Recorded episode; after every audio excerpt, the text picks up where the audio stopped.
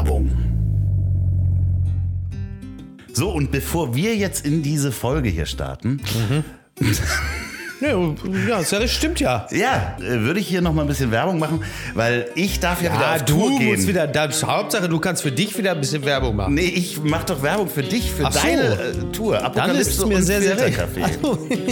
Ja, Hallo, liebe Hörerinnen und Hörer. Im Oktober geht es los. Ich darf wieder mit Mickey Beisenherz unterwegs sein. Ich darf Ja. ihm den Koffer tragen. Ist richtig? Ähm, es sind verschiedene Städte dabei. Am 6. Oktober sind wir in Köln. Kann ich gar nicht. Doch. Am 8. Oktober in Berlin. Ja. Gehen wir da noch ins Gröri-Royal? Aber selbstverständlich. Am- also ich gehe schon während, also du musst dann halt gucken, ich gehe früher. Also ich gehe erst ins Grill, dann komme ich kurz auf die Bühne, gehe aber auch früher wieder weg. Ja, das ist schön. Äh, am 9. Oktober sind wir in Hamburg im Schmitz-Tivoli. Mhm. Freust du dich schon drauf? Ja, wie verrückt. Da habe ich damals die letzte Instanz auf der Bühne gemacht mit. Das war eine richtig gute Erfahrung, ne? Das, das noch.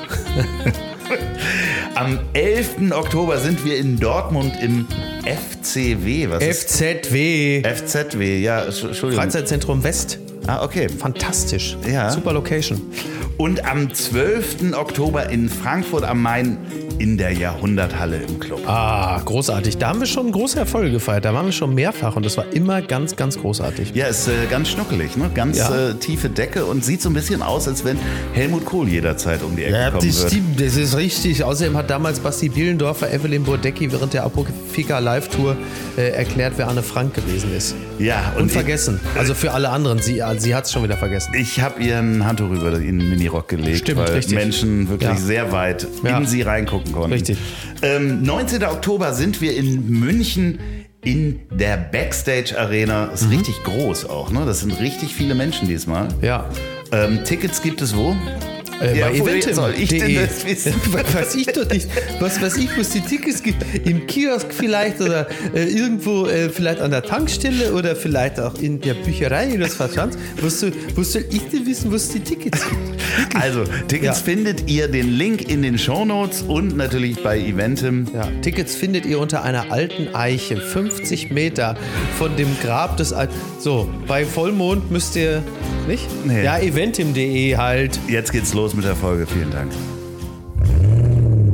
Werbung Ende. Weil es sitzt ja nicht jeder kreative Mensch in, im äh, Office von einem öffentlich-rechtlichen Sender. Ja? Also die sind ja auch woanders. Und die müssen ja auch irgendwie bezahlt werden. Und das finde ich gut, wenn, diese, wenn dieses Geld dann auch für, für solche Sachen ausgegeben wird, was ja teilweise auch passiert.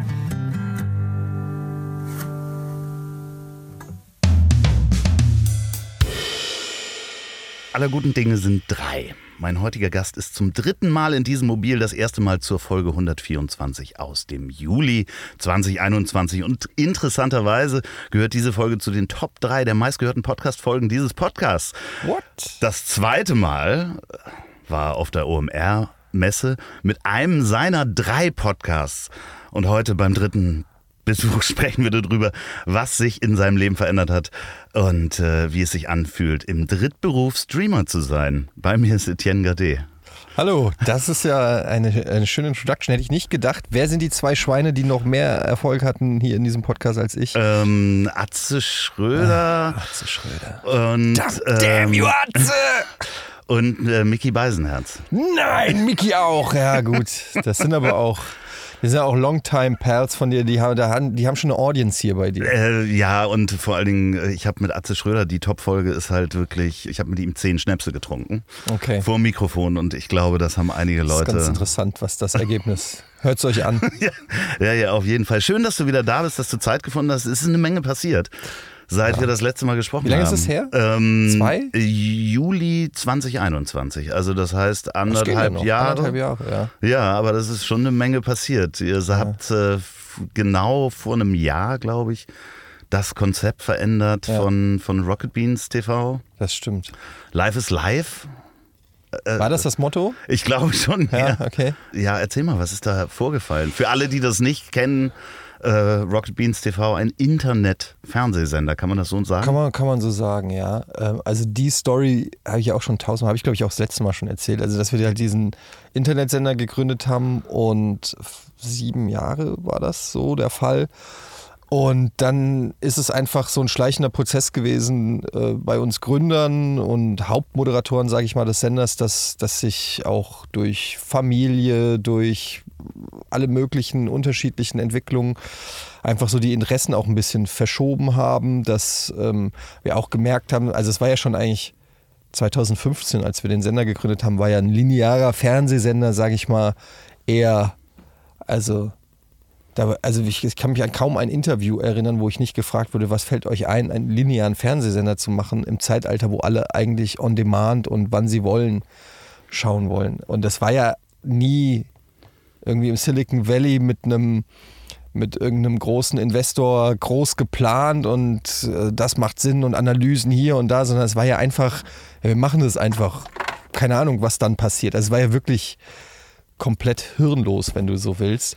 Und irgendwann haben wir halt auch einfach festgestellt, nachdem der Laden einfach riesengroß geworden ist, dass das alles so, ja, nicht hundertprozentig wirtschaftlich schlau ist und auch nicht mehr so ganz im Interessensgebiet von uns Gründern und, und On-Air-Nasen auch liegt. Und da haben wir halt lange überlegt, was wollen wir eigentlich, wie wollen wir eigentlich äh, arbeiten, wie wollen wir Geld verdienen, wie wollen wir uns in Zukunft aufstellen, wie kriegen wir das alles unter einen Hut, dass die Marke Rocket Beans im besten Fall nicht drunter leidet, dass wir aber auch uns mehr selbst verwirklichen können, dass wir ähm, auch mehr Freiheit haben, auch in meinem Fall zum Beispiel, dass ich auch mehr Zeit mit der Familie verbringen kann, da auch flexibler bin. Das waren alles tausend verschiedene Gedankengänge und es war ein langer Prozess, der mit unzähligen Meetings und Gesprächen und persönlichen Auseinandersetzungen zu, zu tun hatte, bis wir dann zu dem Ergebnis gekommen sind, dass wir dieses Sendergerüst in dem Sinne eigentlich aufbrechen müssen.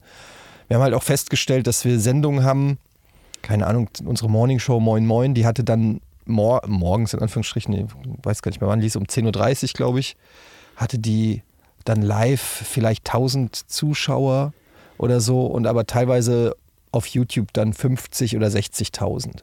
Also das hat schon gezeigt, dass eigentlich der Kern unserer äh, Zuschauer und Zuschauerinnen eigentlich aus äh, On-Demand-Leuten bestand. Zwar war live immer so ein bisschen das, wo, wo wir auch die Flagge für hochgehalten haben, was auch so ein bisschen besonders gemacht hat, aber de facto haben es die meisten Leute nicht live geguckt. Das heißt aber auch, an dem Zeitpunkt hast du auch angefangen, auf Twitch zu streamen, ne? Naja, also die, die Idee war einfach auch, dass, dass also wenn du, ein- wenn du Programm für einen Sender machst, hast du einfach ein gewisses Gerüst in, in, oder einen gewissen Rahmen, innerhalb dem du dich bewegen musst, damit das ganze System funktioniert. Du kannst nicht einfach deine Sendung überziehen, weil danach ist schon eine nächste Sendung programmiert, beziehungsweise äh, steht in den Startlöchern. Wenn ich dann einfach sage, "Ja, ich spiele jetzt einfach ein bisschen länger, dann bedeutet das für alle Kollegen von der nächsten Sendung, dass die da rumsitzen und warten, bis sie äh, dran sind, erst recht bei einem Live-Sender. Ähm, und solche Sachen. Oder dass ich einfach nicht spontan sagen kann, ey, heute ist die Demo zu Spiel XY rausgekommen oder sonst irgendwas vorgefallen, wozu ich gerne mal labern möchte. Ich will mal gerade on air gehen und darüber quatschen oder so. Das ging halt alles nicht. Das war der Nachteil dieses Senders, dass du einfach nicht so flexibel warst, nicht so frei in der, in, in der Selbstverwirklichung. Auch wenn das komisch klingt, weil die Leute sagen ja immer, es ist dein Sender. Ja, aber also der Intendant vom ZDF kann auch nicht einfach sagen, so und jetzt äh, machen wir nicht das Sportstudio, sondern ich äh, spiele eine Runde Quake. Ja? Das wäre aber ganz Das wäre eigentlich ganz geil, ja. Aber das ist immer so die Vorstellung, weil die Leute immer gesagt haben, ist doch dein Sender, du kannst doch machen, was du willst. So funktioniert es halt nicht in einem Apparat, der mittlerweile über 120 äh, Mitarbeiter und Mitarbeiterinnen zählt. Ja, also das ist einfach äh, nicht realistisch. Und ich habe aber für mich festgestellt, dass es viele Sachen gibt, die ich gerne machen würde, die könnte ich auch von zu Hause aus machen, weil gerade Sachen wie Let's Plays oder Talken oder so, was Podcast, muss ich ja nicht sagen, dafür brauchst du jetzt nicht 120 Leute und dafür brauche ich auch keine große Fernsehcrew. Äh, und ich brauche auch nicht ein gesamtes Team, das das scheduled oder irgendwie versucht, in ein Programmgrid reinzuquetschen. Das kann ich im Prinzip alles selber machen. Wann ich will. Ich kann einfach einen Knopf drücken und sagen, so, ich zocke jetzt ein uraltes Spiel und danach laber ich ein bisschen und danach mache ich Schluss und dann komme ich vielleicht nochmal wieder oder auch nicht. Ich weiß es noch nicht, mal gucken. So. Und diese Form der Freiheit und des Content-Machens war etwas, das ich unbedingt machen wollte, was ich aber so bei Rocket Beans einfach gar nicht machen konnte. Und ähm, das war einfach so mit ein Grund, warum wir dann uns überlegt haben, okay, was sind, könnten die Stärken von Rocket Beans sein? Und da sind wir eher dann zu dem Ergebnis gekommen, die Stärken sind eigentlich eher dann auch so halt richtige Produktionen, die eher fernsehmäßig sind, so eine Mischung eben aus Low-Budget-Fernsehen und Internet-TV. Eventgeschichten und ähm, die eher ja, Sachen wie Let's Plays oder äh, Labersachen oder so, die kann man eigentlich auch, die kann eigentlich auch jeder für sich machen. Oder gemeinsam im, im Stream. Oder gemeinsam ne? im also Stream, oder, aber es gibt nicht die Notwendigkeit dafür dann immer zu sagen, alle müssen an den gleichen Ort kommen, zur gleichen Zeit und ja, wir hatten Situationen, wo dann, weiß ich nicht, wir hatten eine Folge Almost Daily, alles lief gut, es war eine super lustige Folge und dann hieß es bitte zum Ende kommen, weil die mhm. nächste Sendung kommt. Und das war dann einfach so ein bisschen, wo wir gesagt haben, das ist nicht mehr zeitgemäß. Ja? Du musst dann sagen können, ey, es läuft gerade gut, wir haben Bock, lass doch weiter labern und wenn wir keinen Bock mehr haben, dann machen wir Schluss. Und das waren so, ja, ein Teil davon, äh, von, von den Gedanken, die damit reingegangen sind, warum wir uns dann letztendlich dazu entschlossen haben, diese Veränderungen zu machen. Für alle, die Twitch nicht kennen, ich glaube, wir haben das in der letzten Folge auch ja. schon mal erklärt. Das ist ja quasi, du hast dir ein Fernsehstudio sozusagen zu Hause aufgebaut, mehr oder minder, also ein Rechner, ja. wo du dich selber filmst und dann verschiedene Spiele äh, spielst oder einfach nur mit den Zuschauern äh, sprichst. Also das ist ja, du hast dir dann quasi aber, aber auch irgendwie Arbeit mit nach Hause genommen genommen, ne? Ja, das stimmt. Ähm, aber das ist also ja sowieso durch Corona und so war das ja schon so ein bisschen angelernt, Homeoffice und so. Und ob ich jetzt, also andere Leute machen ja auch ihre Arbeit mittlerweile zu Hause, sitzen dann am Schreibtisch am Laptop und haben da ihre Zoom-Meetings.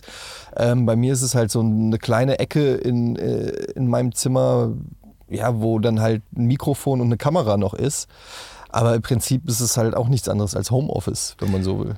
Bis zu 8200 gleichzeitige Zuschauer habe ich gesehen, hattest Aha. du zwischendurch. Also okay. 8000 Leute, das muss, das, ich meine, die sind dann in deinem Spielezimmer sozusagen. Ja. Äh, holst du die rein. Ähm, insgesamt äh, wurden fast eine Million Stunden auf diesem Stream äh, bei dir schon geguckt. Ich habe mal in die Statistiken okay, reingeguckt. Da weißt du mehr als ich tatsächlich. Das ist schon richtig lang. Also ja. viele Menschen gucken da lange und äh, über 80.000 Follower. Ede Live. Mhm heißt der Kanal. Ja. Guckt euch das auf jeden Fall mal an, falls ihr überhaupt noch nicht irgendwas mit Twitch gemacht habt.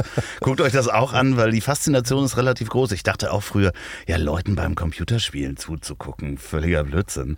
So, also ja. äh, äh, dachte ich früher, bis ich die Faszination gekriegt habe, weil ich dann nicht jedes Spiel selber spielen muss. Ja, es ist ja auch nach wie vor irgendwie ein bisschen weird. Also ich kann es auch nach wie vor verstehen, dass auch manche Leute da überhaupt keinen Bezug zu haben. Also ich, man muss dazu sagen, dass ich auch nicht nur zocke, man kann auch, man guckt auch teilweise dann Filme zusammen oder quatscht über Sachen oder keine Ahnung. Es gibt natürlich, man, letztendlich kann ja jeder machen, was er will vor der Kamera oder fast äh, was, was er will. Aber ja, verboten sind nur äh, jetzt seit neuesten Gambling-Streams. Ja. Äh, so halb zumindest. Ja, ja und äh, äh, nackt darf man auch nicht sein. Ja, genau. Ähm, gibt da natürlich schon noch ein paar Regeln. Aber generell ist es ja eigentlich super, weil früher warst du immer also es hat natürlich Vor- und Nachteile, sage ich ganz ehrlich, weil es gibt natürlich auch richtig viel Scheiße auf Twitch, womit ich jetzt einfach mir das Recht rausnehme, so zu tun, als ob meins nicht scheiße ist. Aber das kann natürlich jeder für sich beurteilen. Aber es gibt natürlich in dem Moment, wo es keine Form der Regulierung oder der Auswahl äh, gibt, ähm, ist natürlich nicht auch alles mega gut. Ne? Aber auf der anderen Seite ist es natürlich schon auch so eine sehr demokratische Form von, von Content den man so macht, weil jeder, jeder kann machen, was er will. Wie so ein großer Marktplatz bietet so seine eigene Show oder seine eigene Form von Entertainment an.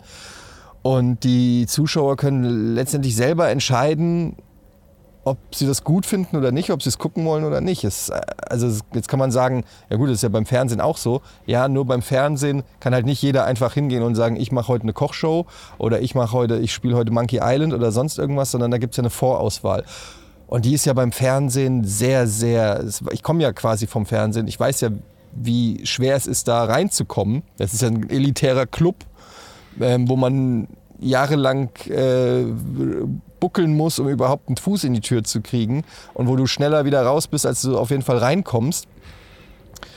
Und die Auflagen ganz anders sind. Also insofern finde ich das eigentlich, das haben wir ja schon immer gemacht, ob es bei Giga war, ob es bei Game One war, bei Rocket Beans oder jetzt auch bei Twitch. Ich bin halt auch ein absoluter Fan davon, einfach ja, äh, mich nur nach meinen eigenen Regeln ja, es ist so ein bisschen, es ist ja so ein bisschen Anarchie. Äh, ja. Äh, du kannst ja machen, was du willst. Ich habe äh, dir sehr lange auch zugeguckt, natürlich bei Elden Ring, weil das mhm. war seit langem mal ein Spiel, ähm, was ich auch, wo ich drauf gewartet hatte. Ich hatte mich ja vorher schon, schon in die Souls-Spiele so reingesch... Wenn ihr übrigens ein Brummen hört, wir haben äh, die Tür aufgemacht, weil jedes Mal, wenn du im Bus bist, äh, scheint, heiß. scheint komisch die Sonne und es wird sehr warm. Also das heißt, äh, diese Folge wird auch mit Hintergrundgeräuschen mit passieren. Ja. Das, äh, ich habe mich in die Souls-Spiele reingespielt. Für alle, die, die das nicht kennen, das sind richtig schwere Spiele. Also man äh, jedes Mal, wenn man stirbt, verliert man, kann man was verlieren und muss dieselben Gegner nochmal umbringen. Und ich hatte mich da richtig drauf gefreut, als Elden Ring rauskam. Mhm. Ich glaube, alle, die das gespielt mhm. haben und alle, die das kennen. Es hat mich wirklich, ich habe da ja, keine Ahnung, drei Wochen, vier Wochen das Ding jeden Abend gespielt. Und das mhm. hat mich teilweise wirklich gestresst. Das war richtig Arbeit. Ich war fertig danach. Ja, ja, es ist auch ein, ja, ein sehr schweres, komplexes Spiel, muss man dazu sagen. Gibt auch einfachere Spiele, Loffi.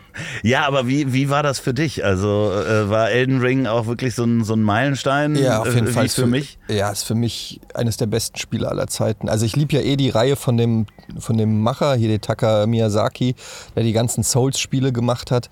Demon's Souls, Dark Souls und so weiter. Und äh, Elden Ring ist so ein bisschen sein Magnus Opus, ist so ein bisschen äh, das, wo er jetzt, der hat jetzt zehn Jahre lang immer ein Classic nach dem anderen rausgehauen und jetzt mit Elden Ring hat man so das Gefühl, dass alles, was er in diesen zehn Jahren oder in den letzten Jahren gelernt hat an, an, an, am Videospiele machen, hat er da reingepackt. Und es ist halt einfach ein absolut episches, episches Spiel, das meiner Vorstellung vom perfekten Spiel schon sehr, sehr nahe kommt. Da hat auch der, der Macher von Game of Thrones äh, äh irgendwie mitgemacht ja. oder steht da nur drauf? Man weiß es nicht. Wie ja. heißt er noch? George R. R. Martin. Genau, ja.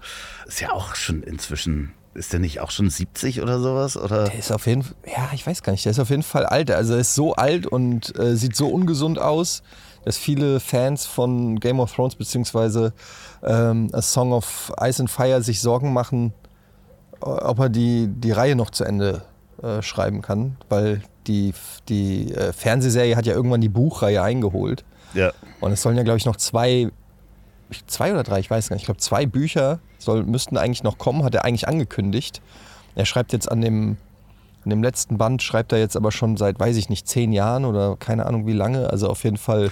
Und wird dann wahrscheinlich auch jetzt nochmal gebucht hier für, für äh, äh Game of Dragons, wollte ich gerade sagen. House, House of, Dragons, of Dragons. Ja, und all, tausend andere Sachen. Ne? Ja. Also man, die Fans sind dann auch immer schon sauer, wenn die dann irgendwie sehen, dass er andere Projekte macht. Was fällt ihm ein? Warum hat er Zeit für Elden Ring? Er soll ja erstmal Game of Thrones zu Ende schreiben. Ja, aber vielen Dank, dass er Elden Ring mitgemacht hat. Das ja. hat wirklich, äh, das war seit langem das erste äh, Spiel, was mich wieder reingezogen hat. Dann musst also. du die anderen von dem, von dem Macher auch alle spielen. Ja, also die Dark Souls habe ich auch gespielt. Ah, okay. Ähm, Dark Souls 2 habe ich, glaube ich, gespielt. Also Dark Souls 3 ist das, was nee, Elden Ring am nächsten kommt. Genau, dann habe ich Dark Souls 3, glaube ich, durchgespielt, ja. Ja. Ja, also äh, ich, ich gucke das ja alles auch immer bei Donny. Äh, das ist ja, ja auch genau. sehr, sehr lustig. Der ist ja auch großer Dark Souls-Fan. Für alle, die wir jetzt verloren haben, guckt euch da mal Videos zu an, zu dem, zu, zumindest zu, zu, zu Elden Ring, weil das ist wirklich sehr, sehr faszinierend, was da alles möglich ja. geworden ist. Also so wie man sich als kleines Kind eigentlich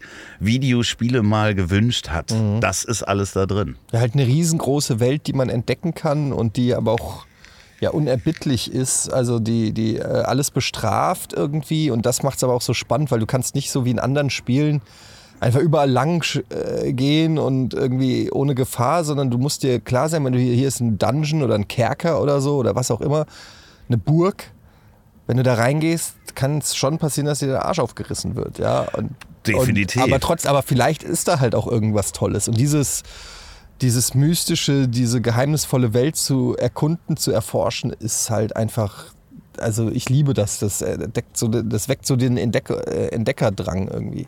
Ja, oder auch, also man, man muss sich das vorstellen, man kann da richtig kapitale Fehler auch machen, indem man zum Beispiel irgendwelche Non-Player-Characters umbringt und dann geht irgendeine Mission nicht mehr und dann kriegt man auch irgendwie nicht diesen einen Gegenstand. Mhm. Ja, ja, genau. So, da, man kann richtig, Aber richtig weiß Fehler es machen. halt auch gar nicht. Ne? Also nee, genau. manchmal, es ist sehr komple- komplex, ja. Aber ich glaube, wir haben jetzt, jetzt haben wir auch die letzten, Na, ich wollte ja eigentlich darauf hinaus, das hast du ja auch über mehrere Wochen gespielt und zwar eigentlich durchgehend jeden Abend. Ja.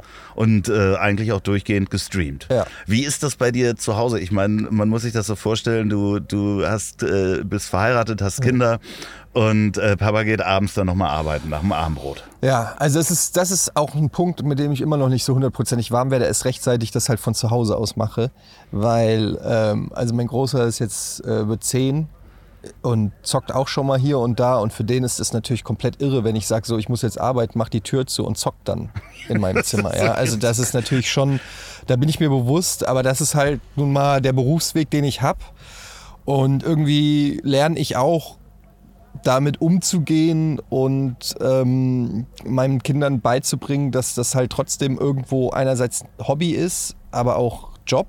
Das ist halt so, wenn man sein Hobby zum Beruf macht. Das ist genauso, wenn ich den, wenn ich einen Podcast, wenn ich denen erkläre, was ist ein Podcast und ich sage, ich mache das, Papa geht arbeiten, Papa macht jetzt einen Podcast, dann sage ich aber, Papa, du redest doch einfach nur mit Katjana. Ja. So, ne? Ja, klar. Aber das ist halt das, was ich vermitteln muss, ähm, dass es halt mein Job ist. Es ist bei einem Schauspieler oder weiß ich nicht, bei anderen Berufen gibt es das ja auch, ne? wenn du halt nicht einen ganz normalen Job hast, dass das halt irgendwie ein bisschen, bisschen komisch ist, aber die Kinder kennen es ja auch nicht anders. Also Ja, es ist natürlich auch eine, eine Riesenindustrie geworden. Das Ja. ist ja das andere. Einfach äh, äh, hat, äh, glaube ich, Film und äh, Musikbranche inzwischen komplett eingeholt, die Spieleindustrie, also von den Umsätzen her.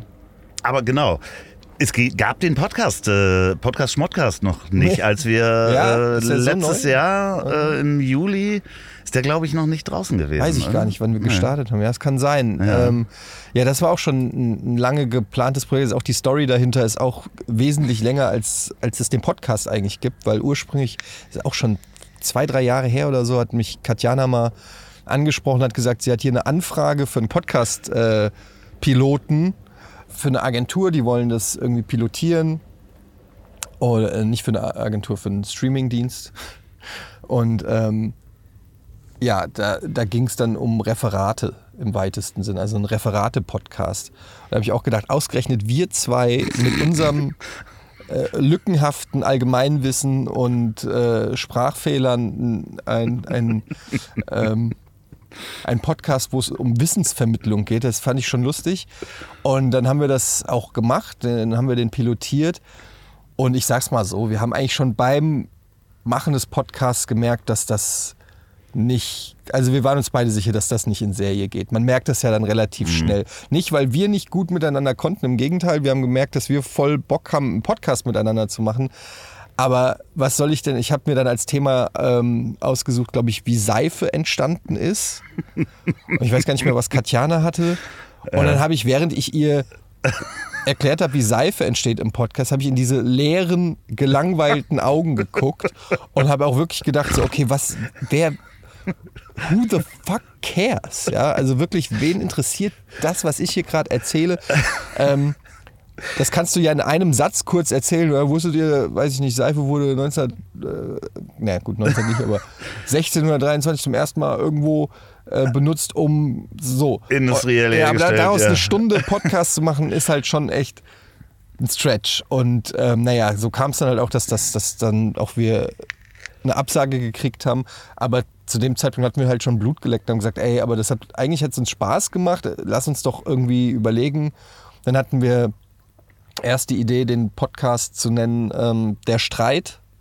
Dann hieß der Podcast Stress ohne Grund.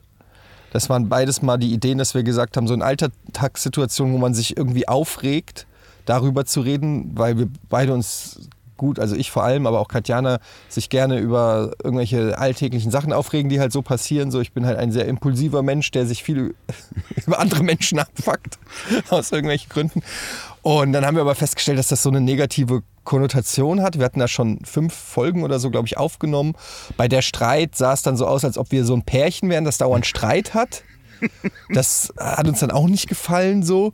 Ja, und dann äh, ist daraus irgendwann Podcast Schmottcast geworden und wir haben halt gesagt, wir wollen halt auch so Improvisierungen machen, die jetzt weniger geworden sind, aber uns einfach so in Situationen begeben, kleinere Sketche machen und so und einfach mal gucken, einfach, worauf wir Bock haben, wieder mal. Ich bin totaler Fan. Also Ja, das danke, äh, funktioniert. ey. Ich muss auch sagen, dass ich habe ja ähm, auch mit Katjana schon eine Folge aufgenommen und sie hat mich irgendwann auch mal angerufen, um mir zu erzählen, dass sie ihr Portemonnaie verloren hat. Ja. Und wir haben dann, glaube ich, eine Dreiviertelstunde über dieses verlorene Portemonnaie gesprochen. Und äh, da habe ich auch damals schon gedacht, dass, äh, also es ist ja großartig, mit der zu telefonieren, muss Ja. man einfach mal sagen. Ja, weil, ja.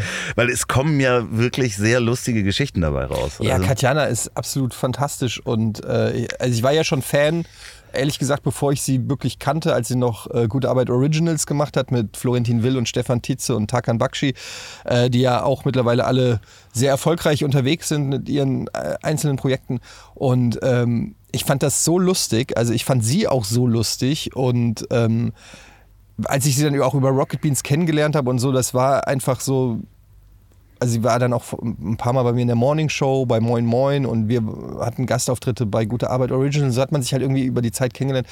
Und es hat einfach riesen Spaß gemacht, weil sie so locker ist und auch so über sich selbst lachen kann, null Allüren und, und überhaupt nicht irgendwie, also so Kumpeltyp klingt immer so, so, weiß ich nicht, klingt schon wieder so abgedroschen, aber so einfach, ich kann mit der über alles labern. Ja, also das- über alles. Da, äh, ihr ist nichts peinlich, mir ist nichts peinlich. Man hat nicht irgendwie das Gefühl, man muss da irgendwie so eine komische Fassade aufrechterhalten, was, was man vielleicht manchmal hat. Gerade wenn, wenn Mann und Frau miteinander reden oder so, sondern es ist irgendwie direkt ein Vibe da gewesen, der, der einfach Spaß gemacht hat.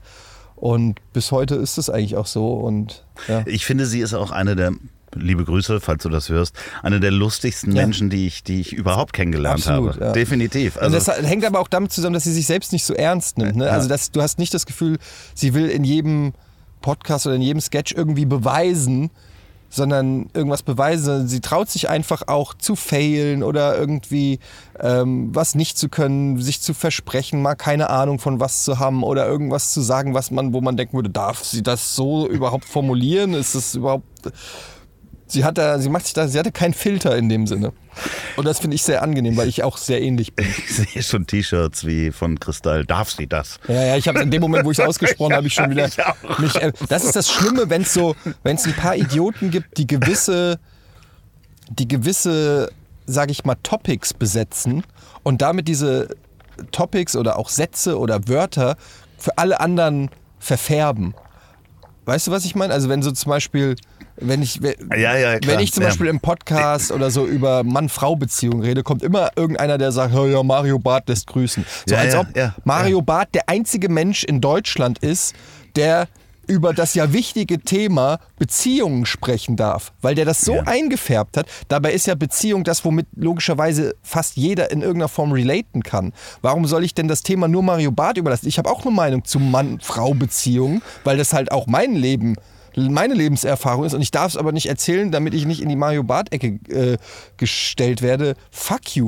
So, weißt du, so, äh, das ist doch bescheuert. Ja, ja, aber es kommt ja, halt so, ja. so reflexartig. Reflexartig. Und das ist halt auch so dieses, darf man das sagen, ist natürlich Darf sofort, kommt Ist Kristall sofort oder so, darf er das, darf er das? Dabei steckt da ja mehr dahinter, nämlich ähm, wie reagieren Leute auf Sachen, die unkonventionell geäußert werden. Das ist ja eigentlich alles, was dahinter steckt. Naja, jetzt komme ich schon wieder von 100.000. Ja, ja äh, du regst dich auch wieder auf, das ist auch schön. Ich reg mich schon wieder auf. War gerade mal so das Schön, ich bin schon wieder sauer.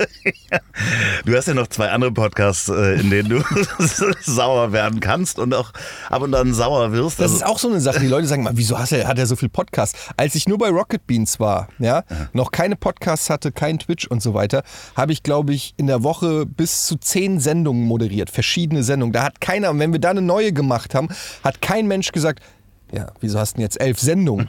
Ja, das hat kein Mensch zu mir gesagt. Das ist, dabei ist das wesentlich aufwendiger, weil ich ja auch noch vor die Kamera musste, plus in der Regel irgendwelche Sachen vorbereiten. Ein Podcast ist hinsetzen, Mikrofon aufmachen. Ich könnte zwölf Podcasts am Tag machen, theoretisch. Das wäre kein Problem. Wenn man sie nicht vorbereiten muss. Ne? Ja, also wenn ist, wenn man, wenn es einfach nur ein Laber-Podcast, sag ich mal, ist, ja. Aber ich finde es so lustig, dass die Leute sagen, so viele Podcasts, ja, als ob das, als ob das so ein super anspruchsvolles Business ist. Ich will es jetzt auch nicht runtermachen. Natürlich ist es zeitaufwendig in einer gewissen Weise, erst recht, wenn man selber noch sich um die Vermarktung und äh, alles kümmern muss. Natürlich ist es Arbeit, aber jetzt so die Leute immer dann so, oh, der hat drei Podcasts, das ist ja der absolute Wahnsinn. Mickey Beisenherz hat sieben Fernsehsendungen, sechs Podcasts, 20 Social Media Accounts, Frau und Kind und kriegt trotzdem alles hin. So, ja, also macht euch mal ja, locker. wann schläft der Mann? Das ist die, Ja. die Frage. und Äh, hat auch, geht noch in äh, Sport machen oder so. ja, und äh, äh, auf Live-Tour. Wenn ihr diese Ja. Folge hört, bin ich gerade mit ihm äh, Ah wieder auf, auf Live-Tour. What the fuck, das frage ich mich wirklich, wie Mickey äh, nicht wahnsinnig wird. Oder vielleicht ist er auch schon wahnsinnig, aber in so einen Modus operandi kommt, wo das alles irgendwie funktioniert. Ich finde es, wie gesagt, jetzt schon sehr, sehr Ja, schwierig, das es- alles zu schedulen. äh, definitiv, ja. Also es ist ja auch, wenn wir Termine miteinander ausmachen, dann weiß ich ja auch, wie, wie lang wir dann schieben. Ja. Das ist ja auch nicht schlimm. Ja. Ähm, aber so ist es halt die ganze Zeit. Aber Mickey hat, glaube ich, einfach drei Versionen von sich im Keller stehen. Hardest die, working man in die, Showbiz. die, ja, aber wirklich, die, die Ja. da irgendwie das hinkriegen. Ja, die Anzahl der Podcasts, aber ähm, du hast ja vor allen Dingen Vorn, ne? Verbrechen ohne richtigen Namen. Ja, Ja, Vorn geschrieben. richtig guter Name, ja. Ja. Es war sehr smart, den so zu nennen. Ja, da musst du dich ja nicht unbedingt so groß drauf vorbereiten, weil dir wird ja eine Genau. Geschichte erzählt. Sonst hätte ich das auch, sonst hätte ich das in dem Sinne nicht machen können. Verbrechen ohne richtigen Namen, muss ich auch ganz ehrlich sagen, war auch nicht meine Idee oder so, sondern weil ich kannte mich ehrlich gesagt mit True Crime null aus. Ich bin auch ehrlich gesagt gar nicht der krasse True Crime Fan. Ich hatte zu dem Zeitpunkt noch nie einen True Crime Podcast gehört. Ich hatte, ich bin auch ich gucke auch auf Netflix wenig True Crime. Äh, sag, meine Frau ist da richtig krass drin. Also die kennt da jeden Serienmörder der letzten 200 Jahre so ungefähr und Krimiserien und so. Ich bin dann komplett raus. Ich bin auch gar kein großer Krimi-Fan oder so. Aber Georg war ein Riesenfan von amerikanischen True Crime Podcasts und äh, hat das immer mal wieder schon meinem Podcast ohne richtigen Namen gedroppt und hat gesagt, ey Leute, wir müssen unbedingt einen True Crime Podcast machen, aber so ein bisschen mit Comedy. Und ich so, ja, okay, aber man kann sich ja schlecht dann lustig machen darüber, wenn irgendjemand mit 27 Messerstichen in den Nacken getötet wurde. Was soll man da sagen? LOL? äh, so, Ja, kann man machen. ja, Äh, also das kann ja ganz schnell so eine makabere äh, Richtung kriegen und dann hat er uns dann irgendwie, äh, wie hieß es, Last Pot on the Left hieß der, glaube ich, so ein sehr bekannter amerikanischer True Crime Podcast, der so in die Richtung ging, wie er sich das vorstellt. Habe ich mir dann ein paar Folgen angehört und habe gesagt, okay, ja, ich verstehe so, in welche Richtung du willst, dass, äh, dass man so bei verschiedenen Verbrechen auch so ein bisschen das Obskure und das Verrückte ein bisschen herausarbeitet, sich auch ein bisschen, nicht über die Opfer, sondern auch ein bisschen über die Täter in einer gewissen Form lustig macht, macht im Sinne von wie crazy das alles ist und, und auch wie kurios das alles ist. Und er hatte dann auch äh, gesagt, er, er, er, kennt jemanden, wo er sich vorstellen könnte, dass die äh, da perfekt für wäre. Und das war dann Alice, Alice Westerholt, die bei uns dann beim Verbrechen ohne richtigen Namen, da die auch die Recherche macht. Und die ist richtig krass, muss ich sagen. Also Shoutout an Alice, die eigentlich im Prinzip den Podcast mit Georg zusammen, zwar aber schon größtenteils auch alleine, muss ich sagen, wuppt die sich zwei Wochen lang komplett reinliest, als ob sie ein, äh, eine, eine Hausarbeit darüber schreiben muss, Bücher sich ausleiht. äh, extrem gut recherchiert, muss man extrem gut Fall recherchiert, sagen. alles Super diesen Fallen. Und genau, und dann trägt sie im Prinzip uns diese Fälle vor. Wir können dann immer mal Fragen stellen oder sie fragt uns was oder so, dann gehen wir da ein. Aber im Prinzip trägt sie relativ äh, ruhig und, und sachlich einen Fall vor. Und ich mag das, weil das so, weil sie hat auch so eine, für, ich finde, eine sehr angenehme, ruhige Stimme. Und für mich ist es dann wirklich so eine richtig spannend erzählte, kuriose Geschichte, die ich erzählt kriege, auf die ich dann sozusagen hier und da reagiere. Aber ich hätte das nicht, der ist ja auch nur alle zwei Wochen. Ich hätte das natürlich nicht schaffen können, wenn ich jetzt die Recherche da machen müsste. Erstens wäre das komplett Krütze geworden und zweitens ähm, hätte ich das dann nicht gekonnt. Also das war auch so, dass ich sage, okay, ich mache gerne mit, ich habe da auch Bock drauf, ich höre mir das auch gerne an und gebe dazu mein Feedback und alles, aber ich kann das nicht groß vorbereiten und äh, so läuft das dann halt. Ja. Also das sind eigentlich zweieinhalb Podcasts, wenn du so willst. Ja, ja, also mich d- jetzt, also von- vom drei, Arbeitsaufwand. Genau, drei, wo dein, dein Name drauf Ja. steht, in Anführungsstrichen, und du auch mitmachst. Aber ich mache da schon mit. Es ist auch schon ein Podcast von mir. Ich meine nur jetzt so vom, vom Ja. Aufwand oder so. Wobei, ich meine, den, bei den anderen beiden muss ich jetzt auch nicht viel vorbereiten. Wer die schon mal gehört hat, weiß das. Ach, das Ähm, macht ja auch Spaß. Das ist ja das, das Lustige. Man ist da ist ja mit am Tisch und sitzt da mit am Tisch, egal ob das äh, äh, bei Porn, also Ja. Podcast ohne richtigen Namen, Ja. Porn, Verbrechen ohne richtigen Namen oder Podcast Schmodcast ist. Ich mache ähm, immer nur Podcasts, wo der Name Podcast auch im Wort drin ist. Ja. In irgendeiner Form. ja, verdammt. Ja. Habe ich leider Pech gehabt. Du warst auch auf der Gamescom gerade, ne? Ja. Hast du denn die große Schlägerei mitgekriegt? Ja, nur über, so wie alle anderen. Ja, also, auch nur über YouTube. Über und YouTube und Twi Twitter und keine Ahnung. Ähm, ich kenne ich kenn die Zeitgenossen auch überhaupt nicht. Also ich habe das dann auch nur so am, also äh, am Rande so mitgekriegt und äh, dann ja, ist für mich halt ein Teil von Assi-YouTube, ganz ehrlich. Und Assi Ja, es ist halt so, so spannend. Ich wusste das alles gar nicht und ich Ja. habe mich halt die letzten, ja, ich glaube das letzte Jahr oder über Corona habe ich mich so in diese YouTuber-Welt mal so reingeguckt und in die Twitch-Welt. Was machen die Menschen da? Also äh, hatte auch noch nie vorher Montana Black oder sowas mir angeguckt und was der da macht. Und ich fand das so faszinierend wie sich da auch gerade auf YouTube Menschen wirklich komplett ja, wirklich lächerlich machen, bis hin, dass sie ihr Leben zerstören, äh, ihre Beziehungen da offen zeigen und wirklich da äh, auch unglaublichen Druck verspüren, psychischen Druck ihren Zuschauern gegenüber, weil sie halt ganz alleine da sind äh, vor der Kamera. Das ist ein totaler Wahnsinn, bis hin zu, dass Menschen irgendwie so tun, dass sie mega reich sind, so ApoRed. Ich weiß nicht, ob du diese Geschichte mit angeguckt Ja, hast. so ein bisschen. Wo, also das, äh, ich, ich weiß gar nicht, ob das alles so gesund ist. Nee, wahrscheinlich nicht. Ne? Aber es ist, das ist ja das, was ich vorhin meinte. In dem Moment, wo es im Prinzip keine Regulation gibt, kann halt jeder da hingehen und machen, was er will. Und da gibt es natürlich auch Scheiße. Also ist ja und nicht wenig. Also gibt es auch schäbigen Content oder ein paar Vollidioten oder äh, so. Also das ist ja eigentlich nicht wirklich überraschend. Das Überraschende ist eigentlich, dass das so gut läuft. Das ist eigentlich das, ähm, wobei man jetzt bei Montana Black sagen muss, der war jetzt nicht bei dieser Schlägerei dabei. Nee, das nee. waren andere, ne? Aber ähm, das so ein bisschen, ich sag jetzt mal, Assi-TV halt Quote zieht, das ist ja auch vom Fernsehen gelernt. Ja, ne? klar. Also, was ist denn, wenn die ganzen Berlin Tag und Nacht Stars, in Anführungsstrichen, jetzt ihren eigenen YouTube-Kanal machen? Ne? Also, und ich muss ganz ehrlich sagen, ich gucke ja auch gern Trash-TV und das hat ja auch immer eine gewisse Faszination, irgendeinem Assi beim Scheitern zuzugucken. Sommerhaus der Stars gerade. Zum aktuell. Beispiel, ja. Also ich kann mich da auch nicht von freisprechen und auf YouTube ist es ja sogar noch ein Touch näher dran, weil ja kein, also weil das ja nicht eine Produktion im klassischen Fernsehsinne ist, da wird nicht gecastet, sondern das sind die Leute mit ihren eigenen Schicksalen, so, so hart das dann eben ist, aber so spektakulär ist es ja auch, wenn du dann wirklich jemanden siehst, der vom Millionär, sag ich mal, zum äh, Broke äh, Typ wird und erzählt, wie er äh, komplett beschissen wurde und von der arabischen Mafia betrogen und jetzt äh, in einer Einzimmerwohnung. Keine Ahnung, ich kenne die ApoRed-Geschichten, die haben nur so Keywords. Aber das ist natürlich schon auch so Sachen, das hat einen gewissen Unterhaltungsfaktor. Äh, absolut. Das kann man ja gar nicht anders sagen und das. Äh, das äh, findet halt auf YouTube und auf Twitch auch statt. Das muss man ganz klar sagen. Da ist jetzt nicht nur äh, der anspruchsvolle Grimme-Preis Nein, nein, äh, also Content. da ist äh, viel Assi-TV Ja. dabei. Das Interessante ist, dass man, man äh, den Unterschied zum, zum äh, klassischen Fernsehen hat, dass man Menschen für gute Unterhaltung eben auch belohnen kann, indem man denen äh, einfach äh, Geld in die Hand drückt. Also teilweise, wenn ich mal einen guten Stream mir vier Stunden angeguckt habe, habe ich gedacht, Mensch, wenn ich jetzt irgendwie im Kino gewesen wäre, hätte ich auch Geld ausgegeben. Ja. Dann kann man äh, dem Streamer einfach relativ schnell mit einem Klick sagen, okay, ich abonniere dich, ich will dich äh, länger sehen oder hier hast du 10, 10 Euro oder sonst was. Ja, aber das ist ja auch super. Äh, weil, mega. Also ich finde, äh, da gibt es gar nichts dran auszusetzen, weil das ist ja eine ganz demokratische Form der Bezahlung und das ist mir lieber, als wenn ich äh, Zwangsgebühren zahle. Sorry, wenn ich das hier so sage, aber es ist einfach so, wenn ich jetzt dann die Queen auf ARD, ZDF sehe, da ist er wieder.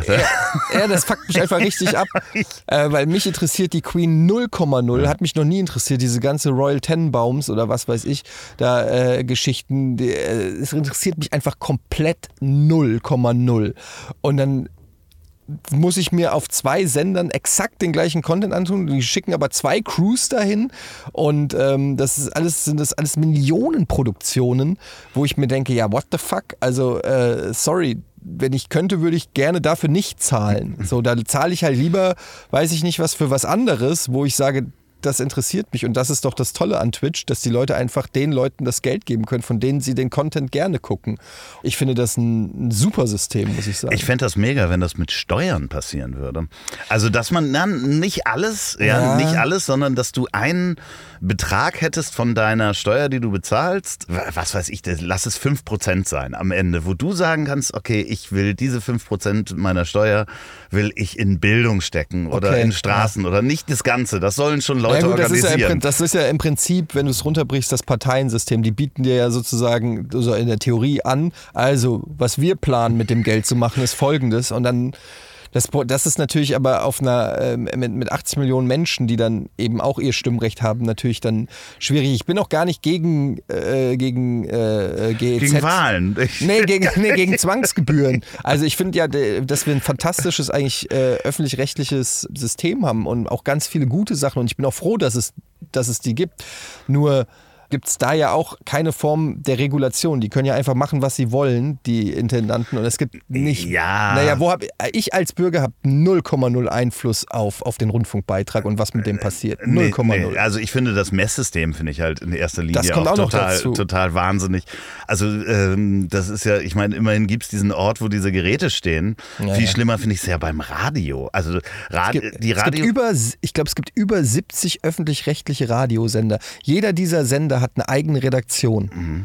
Das musst du dir mal vorstellen. Nein, aber auch, dass die Werbegelder bei den Radios, weißt du, wie die ermittelt werden? Wer wann wie was kriegt? Es geht, einmal im Jahr ist eine Umfrage. Da werden Leute angerufen und immer kurz vorher sagen die Sender auch ganz toll, je, äh, ihr Lieblingssender ist äh, SWR irgendwas. Und dann rufen Leute, also so ein Meinungsforschungsinstitut ruft irgendwie 10.000 Leute an und fragt, ähm, haben sie den Sender so und so schon mal gehört?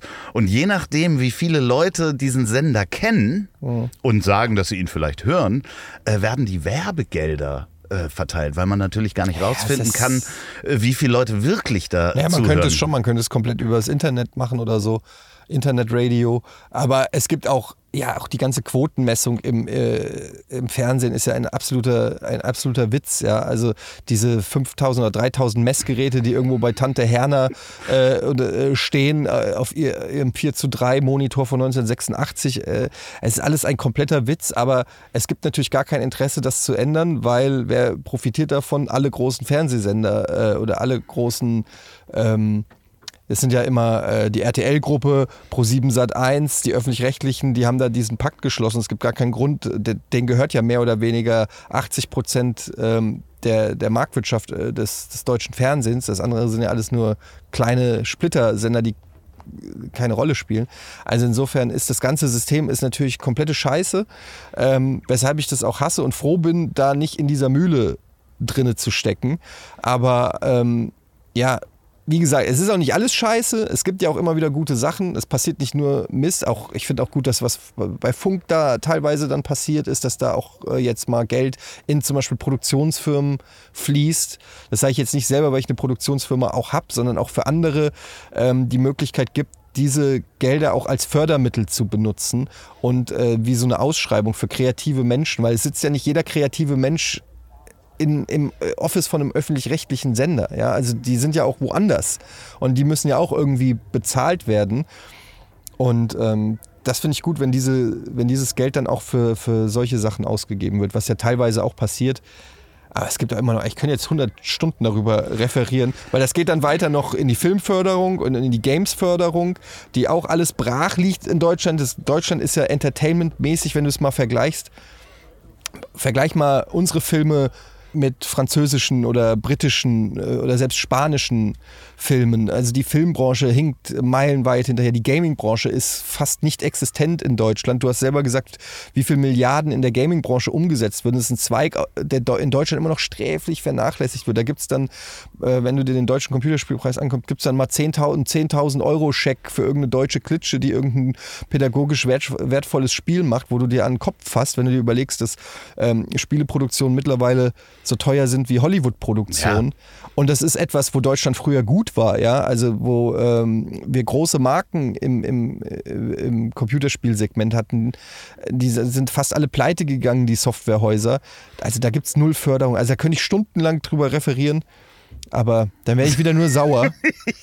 ja, aber ist doch auch ganz schön. Also ich, ich finde es ja, ähm, ich finde vom Hundertsten ins Tausendste. Äh, grundsätzlich finde ich das ja gut, dass es eine unabhängige Presse gibt und unabhängiges Das auf jeden Fernsehen. Fall, 100 Prozent. Also äh, davon mal ganz abgesehen und natürlich ist das dann auch immer ganz gerne ähm, Mühlen auf äh, den, den AfD, äh, Aber da sind wir wieder beim Punkt, Wasser ich auf die das Mühlen der AfD. hundertprozentig, aber da bin ich wieder bei dem Punkt, dass ich das Thema nicht ansprechen darf, weil irgendwelche Genau. re rechten äh, Extremisten irgendwas zu ihrem Thema machen.